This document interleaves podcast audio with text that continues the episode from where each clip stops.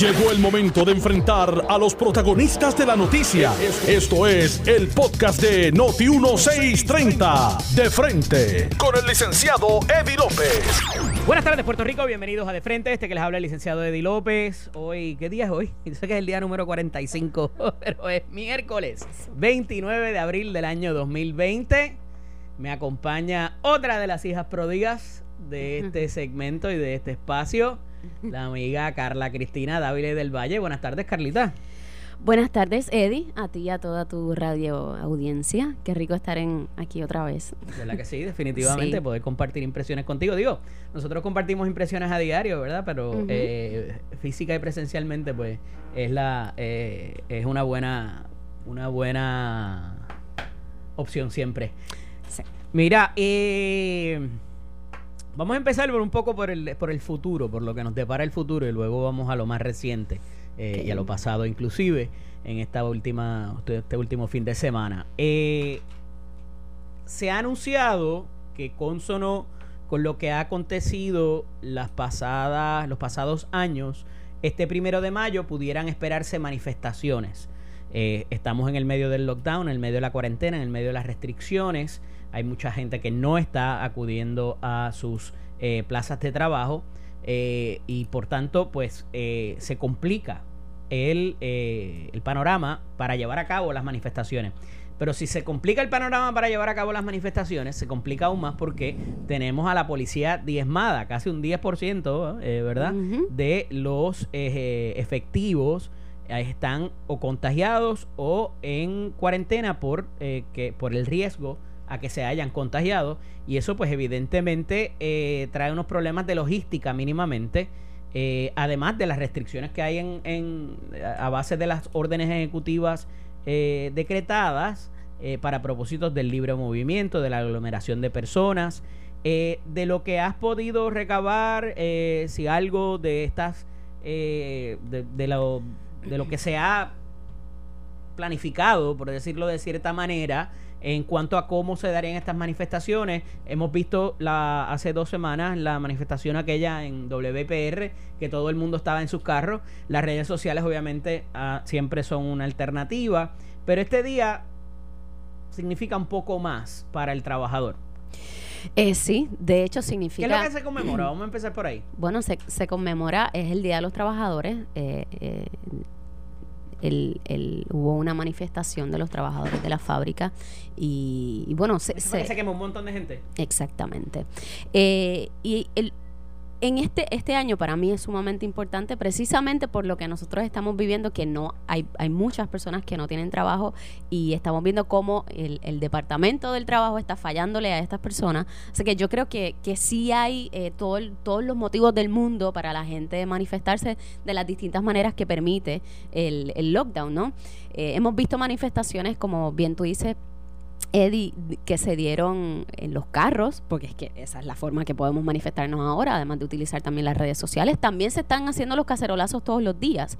Eh, se están haciendo los cacerolazos a las 8 de la noche. Son distintas maneras que la gente está utilizando para hacer, eh, para hacerse escuchar, para, para normalmente es en repudio a las a las normativas o a las decisiones que toma que toma el gobierno. Y pues este año cobra cobra especial valor precisamente por eso por lo que por lo que estaba diciendo que hay muchos trabajadores que no están eh, recibiendo lo que el gobierno ha prometido y no tan solo lo que el gobierno ha prometido sino lo que es un deber ministerial del gobierno en este en este momento las ayudas están, el gobierno ha recibido las ayudas de parte del gobierno federal, sin embargo no han fluido. Ayer en la conferencia de prensa vimos como la, la secretaria del departamento, del Departamento del Trabajo y Recursos Humanos, Briseida Torres, no pudo, no pudo dar una, eh, una explicación más allá de, bueno, es que mi programador falló. Eh, la compañía Evertech que falló en la programación y, y, y cómo es, colapsa el sistema que a 45 días no se ha podido atemperar a una situación que se preveía o que se previó, porque desde el día 1 supimos o sabíamos que esto iba a pasar. Desde el día 1 que se decretó un lockdown, sabíamos que en algún momento dado las personas iban a dejar de cobrar, eh, que el desempleo iba a aumentar. Así que no, no hay una explicación válida, eh, más allá de la incompetencia que satisfaga el, enojo, el coraje y la rabia que siente la gente hacia la, el, el, Pero no fallo. precisamente hacia el lockdown. No, no, no, no estoy hablando del lockdown. las han atendido, las han entendido y, y yo creo que, ¿verdad? No, no, me, me corrige, pero me parece que nadie pudiera oponerse a que o estar en contra de que estas restricciones han eh, provisto para que el contagio no se propague. No, definitivamente no. Me refiero, me refiero a la, al, fallido sistema que tiene el Departamento del Trabajo y Recursos Humanos para atender esta situación para las personas que están desempleadas, para los, o sea, para, para todas las personas que deberían beneficiarse. Que si bien era una situación inesperada, ya después de 45 Hay días. 45 días. Entonces tú tienes al mayor programador ahora mismo, la compañía Evertech, que te dice, bueno, pero es que nosotros fallamos. O sea, ¿cuánto duró el, el, espacio abierto para que la gente hiciera sus reclamaciones? Creo que menos de una hora. O sea, en una hora ya había colapsado. Uno. Dos, este sistema se hizo para la, ¿verdad? Los, que conocen de, de, redes sociales y de internet y de páginas web y todo lo demás, se hizo en, en, una página web que no era asegurada. Esto lo que significa es que se puso en riesgo la información confidencial de los empleados, o sea, de las personas que entraron a ese sistema. Porque cuando tú tienes un HTTP sin la S, lo que significa es que no está not secured. exacto. Y eso lo que significa es que cualquiera pudiera entrar ahí y hackear, o sea, obtener esa información. Así que eso, eso es una falla que yo realmente no, no puedo entender como un programador como esa compañía llegó a esa falla. No, de hecho, ojalá pudieran ser liable por eso, porque la realidad es que es un, es un eh, no sé si está contemplado como un delito, pero definitivamente es un error súper grave. Además de eso, no estaban preparados para, para atender el número de gente que ellos saben que se iba a atender. Entonces, a mí me parece que yo creo que ellos abrieron esto para decir, bueno, lo abrimos y después, ah, colapsó. Parece que en verdad esto no estaba listo. Y eso fue todo. Fue como que, ah, es que colapsó por, la por mucha gente que entró. Te me fuiste, te me desviaste del tema. Estábamos hablando de las manifestaciones. Bueno, lo que pasa es que esto hace, este precisamente esto, hace que la gente eh, tenga este coraje, mano. Porque no es que la gente no está recibiendo dinero para ahorrarlo. No es que la gente no está recibiendo dinero para irse de viaje mañana. No es que la gente no está recibiendo dinero, eh, o sea, la gente no está recibiendo dinero para comer porque, o sea, hay hambre en el país. Hay hambre en el país. Así que esto hace que definitivamente las manifestaciones que se llevarán a cabo mañana, hoy, el viernes sobre todo y el resto de los días tengan eh, muchísima más validez que, que, la, que cualquier otro día y que por, por cualquier otra causa. O sea, el hambre debe ser la mayor de las causas que nosotros atendamos. Ok, pero ¿cómo eso eh, mueve eh, quizás a las uniones, a los grupos que hemos visto en todos estos últimos años, porque ciertamente hay unas, hay unas, pudiera entenderse que hay unas eh, políticas eh, que no han sido del agrado, más allá del, del lockdown o, el manejo inclusive, que ha provisto, proveyó para un, un, verano del 2019 y, y, y un poco por eso te traigo la pregunta, porque aquí la gente no está trabajando, los estudiantes no están en la escuela, en ese sentido pudiera interpretarse de que hay un caldo de cultivo propicio, ¿verdad? Y esperemos que no, porque obviamente es una situación de emergencia y la, y la, y la potencialidad del contagio es real. Pero pudiera darse todos las, eh, como te digo, todo lo, todo lo propicio, como lo dije ahorita, todo lo propicio para eh, manifestaciones en repudio a cómo se ha manejado eh, la emergencia, inclusive, y las políticas adicionales, además de todo lo que está pasando en términos de las investigaciones, eh, los asuntos de, alegada corrupción y todo lo demás. ¿Entiendes que en eso hay paralelismo quizás con lo que pasó en el verano del 2019?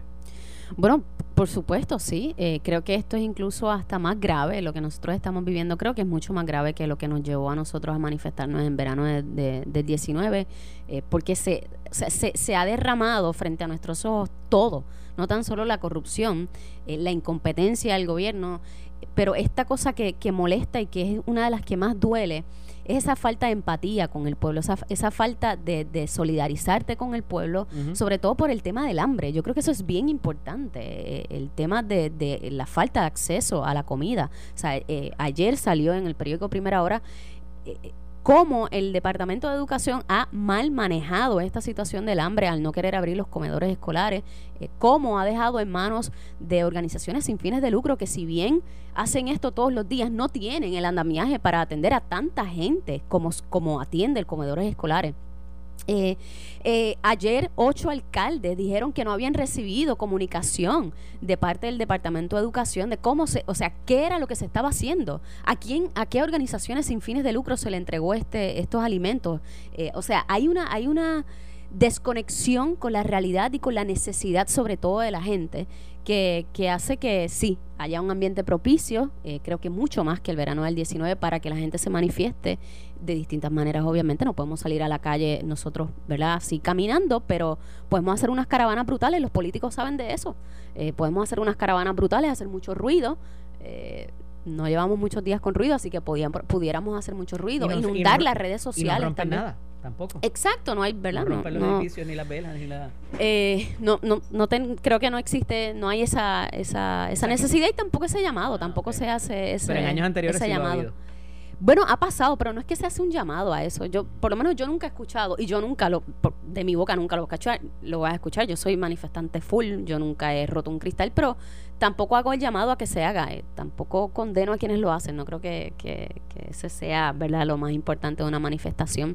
Pero creo que sí que el ambiente está propicio, Eddie, para que, para que esto suceda y inundar también las redes sociales. Es bien importante inundar las redes sociales. Eh, o sea, usted inunde las redes sociales de Fortaleza, de la gobernadora. Ella tiene Wanda Vázquez Garcet. Usted entra en Twitter, en, Facebook. Usted le inunda las redes de sus, de sus comentarios. Lo hace también con las redes de Fortaleza. Llame por teléfono. O sea, quéjese que, que haya una, una queja continua, un tocando los botones continuamente. Yo creo que esa es la manera que nosotros vamos a tener eh, esto durante la pandemia para, para manifestarnos. Eh, ¿Qué tú esperas que pudieran cambiar, cambiar si algo, verdad? Eh, ¿Qué pudiera cambiar en términos de estas protestas como en años anteriores? Eh, quizás, ¿verdad? Tomando eh, como ejemplo el verano del 19, sale el gobernante, surgen unos cambios en el gabinete, este, pues se dieron unos procesos de investigación, algunos dieron frutos, algunos no en este, en este caso, eh, y ya yendo a la política como tal, en términos de el desempeño que ha habido de ciertos eh, secretarios o secretarias a los efectos que un poco por ahí era que ibas cuando te me descarrilaste pero este entiéndase el secretario de la familia la secretaria del trabajo eh, quizás el propio secretario de salud que, que, ciertamente con esto del conteo de pruebas la información que sigue saliendo es eh, alucinante, ¿verdad? Eh, considerando la línea que él quiere llevar, que parecía que era una línea de mucha, eh, muy conservadora y, de, y de tolerancia y de un llamado a la tolerancia y, y que tú decías, pues mira, suena bien y se puede confiar, pero todo lo que sigue saliendo pues es contrario, ¿verdad? Inclusive también en, el, en lo que es los fondos del PAN, inclusive lo que es los fondos de eh, ¿Cuál es lo otro? Lo del trabajo, la púa. Púa. Cuéntame de eso. Eh, pero tu pregunta era... El, el desempeño de, los ah. de los secretarios. Pésimo, o sea, pésimo. Yo creo que, fíjate, eh, el, bien por tu línea, el, el, secretario del Departamento de Salud, Lorenzo González, yo creo que al principio la gente dijo, bueno, pues parecía, obviamente, tiene muchísima mejor proyección que el ex secretario de Salud, eh, Mercado, Rodríguez Mercado. Rodríguez Mercado, Rafael Rodríguez Mercado, tiene muchísima mejor proyección que él, pero de ahí lo que está pasando hay un hay un trecho bien grande y lo que está pasando es que nosotros no tenemos números y los números que tenemos no son confiables, o sea, yo no yo no creo en un solo número que me está dando el Departamento de Salud. De repente nosotros teníamos 12 mil y pico de pruebas, 12 mil 680 pruebas al 25 de abril y ayer nos dijeron que teníamos sobre 30 mil porque hablamos con, hablaron, cuando digo hablamos, ¿verdad? Me refiero al gobierno. Hablamos con el laboratorio Toledo y ellos nos dijeron que habían hecho como 18 mil pruebas, así que boom, de repente subimos a 30 mil pruebas. Después trascendió que no, que a través de otros laboratorios, no sé qué, el punto, el punto ahora, el, el número ahora son 200 y pico de mil pruebas. Entonces, eso es lo más importante una de las cosas más importantes para poder controlar, controlar el, riesgo de infección eh, es, son las pruebas. Y nosotros no tenemos un número, a 45 días después, nosotros no tenemos un número confiable de pruebas, incluso las muertes tampoco. El Centro de Periodismo Investigativo sacó un... un gran trabajo ha hecho un gran trabajo, sus periodistas son maravillosos y yo creo que en este momento muchos muchos periodistas se han crecido, eh, han hecho un maravilloso trabajo. El Centro de Periodismo Investigativo, eh, de hecho, en una conferencia de prensa, que se han convertido en una forma bien importante de nosotros eh, fiscalizar al gobierno. En una conferencia de prensa, uno de los periodistas del Centro de Periodismo Investigativo le pregunta al señor Lorenzo, Lorenzo González si, si se está haciendo la prueba a las personas que mueren en el, en el hospital y dijo que no, así como así, como no, no se hace la prueba. Entonces, ni siquiera el número de muertos, ni siquiera la cifra que nos dan, tampoco es algo confiable. Eh, así que nosotros estamos en un algarete, en un limbo. Están pensando abrir el comercio, pero no tenemos prueba. No quiero cortar el tema, ¿verdad? Porque eh, creo que vas en la línea correcta y la línea como mucha gente piensa, pero eh, tengo que comentar contigo en los minutos que me quedan acerca de de lo que es la... Bueno, lo vamos a coger ahorita, vamos a cogerlo ahorita porque tenemos otro segmento adicional. Pero, exacto. Pero este lo de las víctimas de acoso que me preocupa mucho y, eh, tengo muy poco tiempo ahora en este segmento.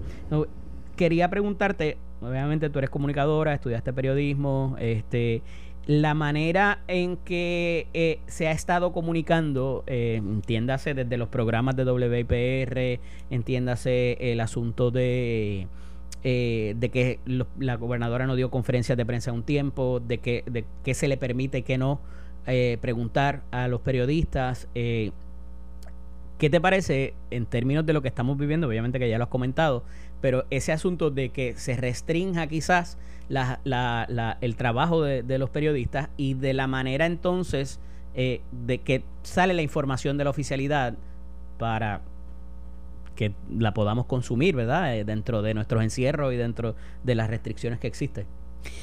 Mira, yo creo que a veces eh, la gente le, le abroga a los periodistas una una responsabilidad que si bien es cierto que tenemos una responsabilidad al momento de comunicar, tampoco nosotros tenemos, eh, todos, todos los hechos a nuestro, a nuestro alcance. Eh, el hecho por ejemplo, yo no sé si es tu línea, ¿verdad? Pero ayer yo compartí, en estos días yo compartí una información de una muchacha que hace una, una denuncia a través de sus redes sociales eh, de esta, esta persona que, según muestran las fotos, la ha acosado.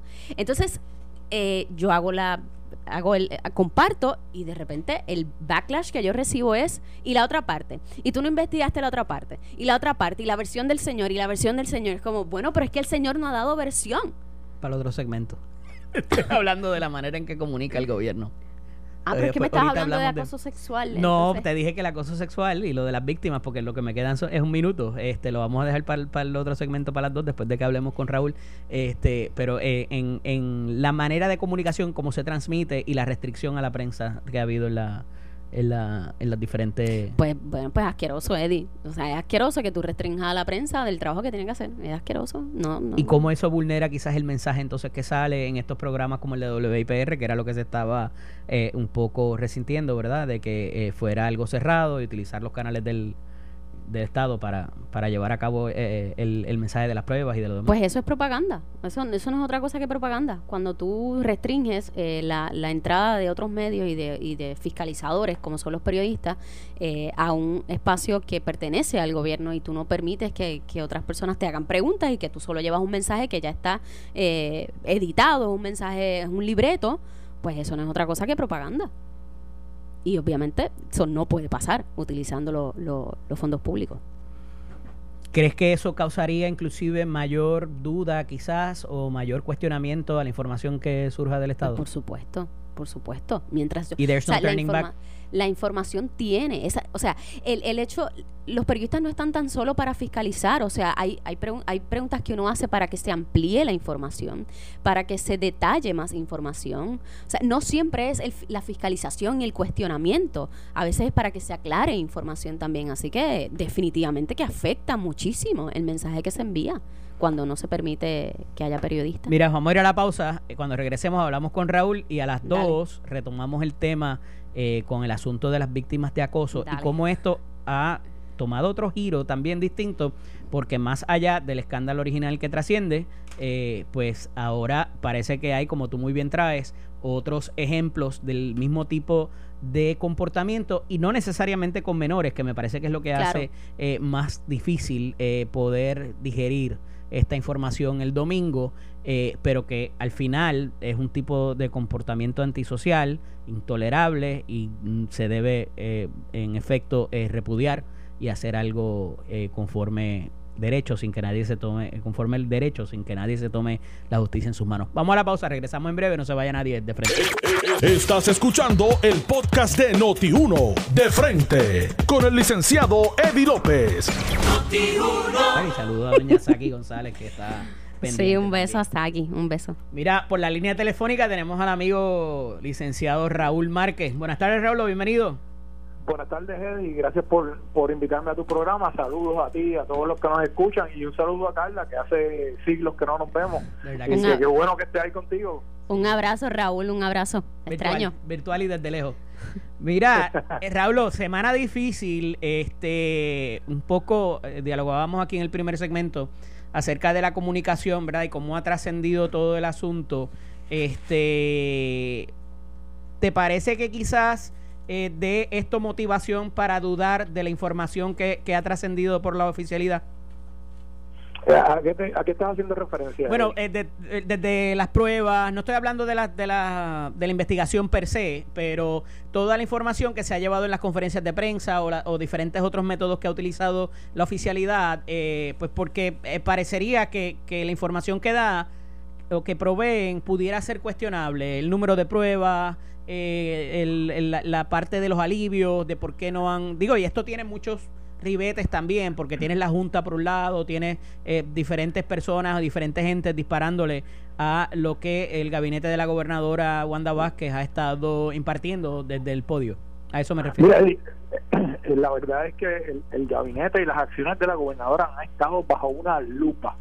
O sea, si cada acción, cada paso que da la gobernadora, que da cada miembro del gabinete, está siendo registrado y evaluado fiscalizado por absolutamente todo el, toda la isla y todos los ciudadanos y todo el andamiaje político, porque es que ahora mismo no hay otro issue, no hay otro asunto que se esté atendiendo con mayor importancia o mayor prioridad que el COVID-19. De acuerdo, y por eso un poco te pregunto si ese malestar o ese o ese examinación detallada provee para que entonces se dude de la información oficial que sale de los, de los secretarios y de las demás oficiales del gobierno.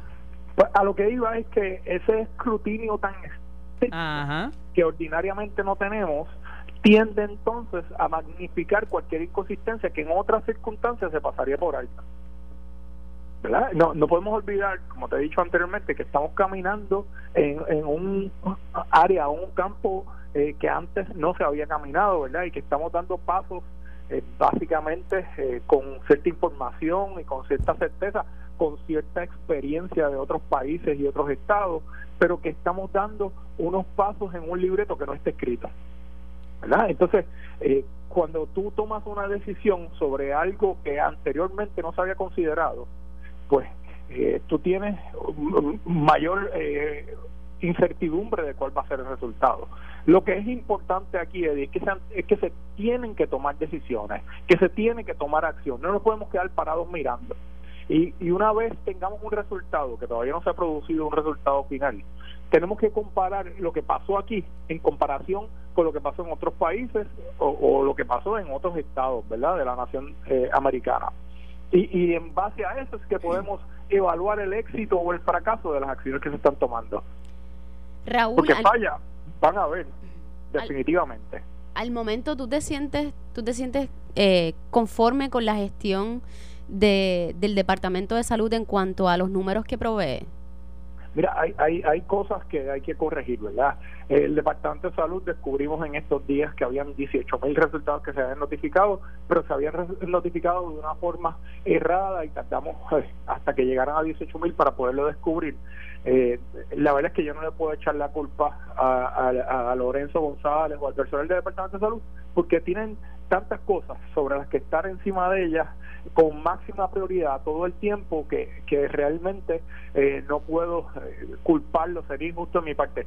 Sin embargo, hay cosas eh, que yo tengo que, que, que no puedo excusar lo inexcusable y, con esto tengo que traer situaciones en el Departamento del Trabajo, el que se cayera Pudo ayer y ese tipo de cosas, que ya debemos estar caminando en una área que sí pueden haber fallas, sí pueden haber eh, contratiempos, pero que ya deben ir eh, evitándose esas exposiciones.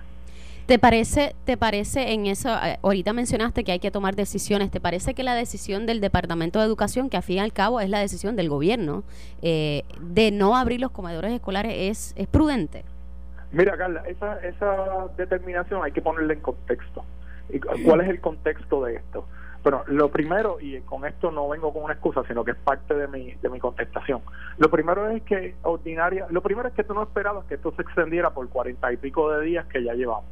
¿verdad? Lo segundo es que los comedores escolares en ciertos periodos cierran como tú tienes diciembre, navidades y otros periodos festivos como Semana Santa. No, eso no es correcto. Eso no es correcto. Sí, hay un mes del verano en que los comedores están cerrados. Y en los fines de semana también proveen la, la, la, lo que se llama el programa de lonchera infantil para que los niños se lleven los... comedores, eh, eh, como regla general, están cerrados. Ellos que permanecerán abiertos, pero la gran mayoría en julio cierran. Los veranos, los veranos, los, los comedores siguen funcionando porque trabajan para los, campamentos, o por la, o por la los programas de verano, o sea, las clases de verano para los estudiantes remediales. De hecho. A lo que iba, Eddie, a lo que iba, Eddie. Muchos directores enfrentan incluso problemas durante el mes de junio repartiendo los almuerzos porque los estudiantes no van y hemos visto eh, anuncios por televisión. Y por eso penalizamos a los que sí van. Hello. Pero escúchame, escúchame, porque no he terminado. Entonces, tomando esto en consideración, tomando en consideración que se le ha donado a las eh, entidades sin fines de lucro los alimentos, que son en los que proveen esa necesidad en los momentos en que no pueden llegar los comedores escolares a la necesidad. Tomando en consideración que hace menos de dos semanas se le dieron 100 millones de dólares a los municipios, pues en un momento dado la determinación del secretario era, ¿verdad? En conjunto con los profesionales que lo habrán asesorado, era que abrir los comedores era un medicamento cuyos síntomas o cuyo efecto secundario va a ser peor que la enfermedad, ¿verdad? Si en algún momento se van a abrir los comedores, pues se tienen que abrir en un momento, uno, que los indicadores de contagio sean apropiados para ellos y que sea recomendado por los profesionales de la salud, como he escuchado en el día de hoy, recomendarlo al doctor. Raúl, los restaurantes están funcionando, los fast foods están funcionando. Pero es que son métodos de cocción distintos, Eddie. tú no entiendes. Que tú tengas, que tú tengas eh, eh la infraestructura para hacerlo. Están hablando hoy de entonces de usar los municipios para entregar todos estos alimentos. No, Raúl, no es hoy. Esto se lleva hablando desde que la Junta le dijo que tenía que abrir el que tenían que abrir los comedores por la disposición del CARES el 8 de abril, hermano. Estamos hoy a 29. Yo tomar, yo tengo que tomar las recomendaciones de la Junta con las pinzas. Olvídate de quién sea. Exactamente. olvídate de quién haya sido. Te estoy diciendo que los primeros en, los primeros en traerlo. Las recomendaciones se toman de quien vengan. No, no, señor. Se, trata de policy. se trata de política y no política partidista. Te están diciendo, oye, tienes una, una ley federal de la cual tienes que tomar ventaja porque si no la pierdes y te obliga como ciudad, como, como, como Estado, porque se nos trata como Estado para propósitos del CARES Act, y tienes que hacerlo porque es un mandato federal. Y se lo están diciendo desde el 8 de abril. Coincido contigo, a lo mejor no fueron los mejores para dar esa recomendación, pero eso no lo hace más o menos cierto. ¿Cómo? Y tal vez el momento no era el indicado para hacer esa recomendación. Esa te la compro, esa te la compro, porque mira que ahora la, la, la cosa parece que ha cambiado. Y que la gobernadora, después de que, le han metido presión, ahora sí va a ceder para abrir los comedores. No, no, no se trata de eso. Ahora sabemos que tenemos 30 mil pruebas con resultados que podemos analizar y que nos facilitan el análisis del comportamiento. Pero son 300 mil, ahora no son 30 mil. Ahora son 300 mil. es que ya tenemos 30 mil resultados. Esto crece exponencialmente de un día para otro. No puedes mantener estadísticas, no puedes hacer rastreo. La gente va a cuestionarte y va a decir, oye, tienes una alternativa ahí y los restaurantes, los fast foods y muchas otras operaciones están funcionando, los supermercados inclusive, a través del servicio de entrega o de pick-up. Y entonces no hay grandes núcleos de contagio en ninguna de esas tres. O, o, tú sabes algo que nosotros no sabemos. En los restaurantes y los fast foods, la gente se está contagiando por, por miles sin lugar a dudas con la con la Uber Eats está funcionando también con las medidas de seguridad se limita la exposición de y entonces esas medidas de seguridad no se pueden traer a los comedores o a los empleados de comedores para que provean el servicio bueno, tienes que considerar que las empleadas de comedores en su gran mayoría todas tienen o todos tienen más de 55 años. ¿Y qué? Y hay que tomar ¿Y en los, en los restaurantes y en los fast foods no hay gente mayor de 50 años? Deben haber. Ah, deben pues entonces. Y, deben haber muchos que se han negado entonces a trabajar y, y hay una disposición ah, que impide que tomen acciones en contra de ellos. Ahí llegamos. Por no, por no ir a trabajar. Eh, nada, me parece que es una herramienta. Oye, y, esto pudiera irse más, más, eh, inclusive más agresivo, Raúl. Si se pudiera, eh, porque ese, esos fondos vienen marcados para estudiantes y, tú y yo conocemos lo que es cuando los fondos vienen en Este, pero este pudiera darse la situación si esto se, continúa extendiendo o se o se complica de comedores sociales. y bueno, eso a lo mejor es una mala palabra para mucha gente, porque es como en la República este, y que la gente vaya, no solamente los estudiantes, y acceda a sus comidas, como lo está haciendo el municipio de Cataño, que sirvieron creo que 3.000 comidas, eh, y Arecibo también, 3.000 el de, el de Cataño, porque pude dialogar con, con el alcalde, eh, cerca de 3.000 eh, comidas en un solo día. Eh, digo, y, y, me gustaría también, ahora que tengo la ventaja de, de tenerlos a los dos, ayer hubo un reportaje de, o me parece que fue antes de ayer, eh, de, de, nuestro compañero Normando Valentín, donde mucha gente en las redes le ha caído encima a que una familia, porque andaba en un carro de lujo, para no dar promoción a nadie, eh, pues que porque andaba en un carro de lujo que no era nuevo, este, por eso eh, no tenían derecho o tenían menos derecho que otra gente o, condenaron. Mira la gente que es la que está buscando ayuda andando en esos carros de lujo. Oye, ya llevamos seis semanas, estamos en la semana siete donde mucha gente que a lo mejor puede pagar ese carro en circunstancias normales, pues lo paga y pan, se acabó. Pero cuando tú dejas de cobrar y de facturar por seis semanas, tú no te vas a comer el carro, mano. Además, tú no sabes, o sea, la circunstancia, el problema es juzgar por, por la apariencia. O sea, la circunstancia, a lo mejor esa persona estaba buscando comida para otra, para un vecino. Y la realidad es que hay mucha gente que vive de las, de las apariencias y tiene un carro nuevo que no lo puede pagar, o sea, o lo puede pagar y, y no tiene comida en la casa. Eso también ocurre y es nuestra realidad. Este, pero por eso vamos a condenar a que la gente se allegue a buscar ayuda. Me parece la locura. ¿Qué tú dices, Raúl? Bueno, eh, lo que sucedió con el carro, Eddie, obviamente yo yo tampoco estoy en posición de condenar a nadie y, y uno y, nosotros que somos profesionales eh, pasamos mucho más por esto que en ocasiones uno está arriba y uno está abajo verdad porque es distinto ser empleado a uno ser profesional y, tener su propio jefe y ser su propio eh, patrono. Eh, lo que sucedió, que yo me he podido fijar en las redes, es que es que es tal vez un poco inconsistente con lo que está mencionando Normando, con, con, lo que proyecta la imagen. Pero la verdad es que todos los que tengamos derecho a recibir ¿Pero dónde está la inconsistencia? Exacto, ¿cuál es la inconsistencia? Debemos, debemos, poderla recibir eh, y yo no creo que debamos condenar a alguien porque maneja un carro u otro. Claro. Sea un carro de lujo o sea un carro económico. Es que...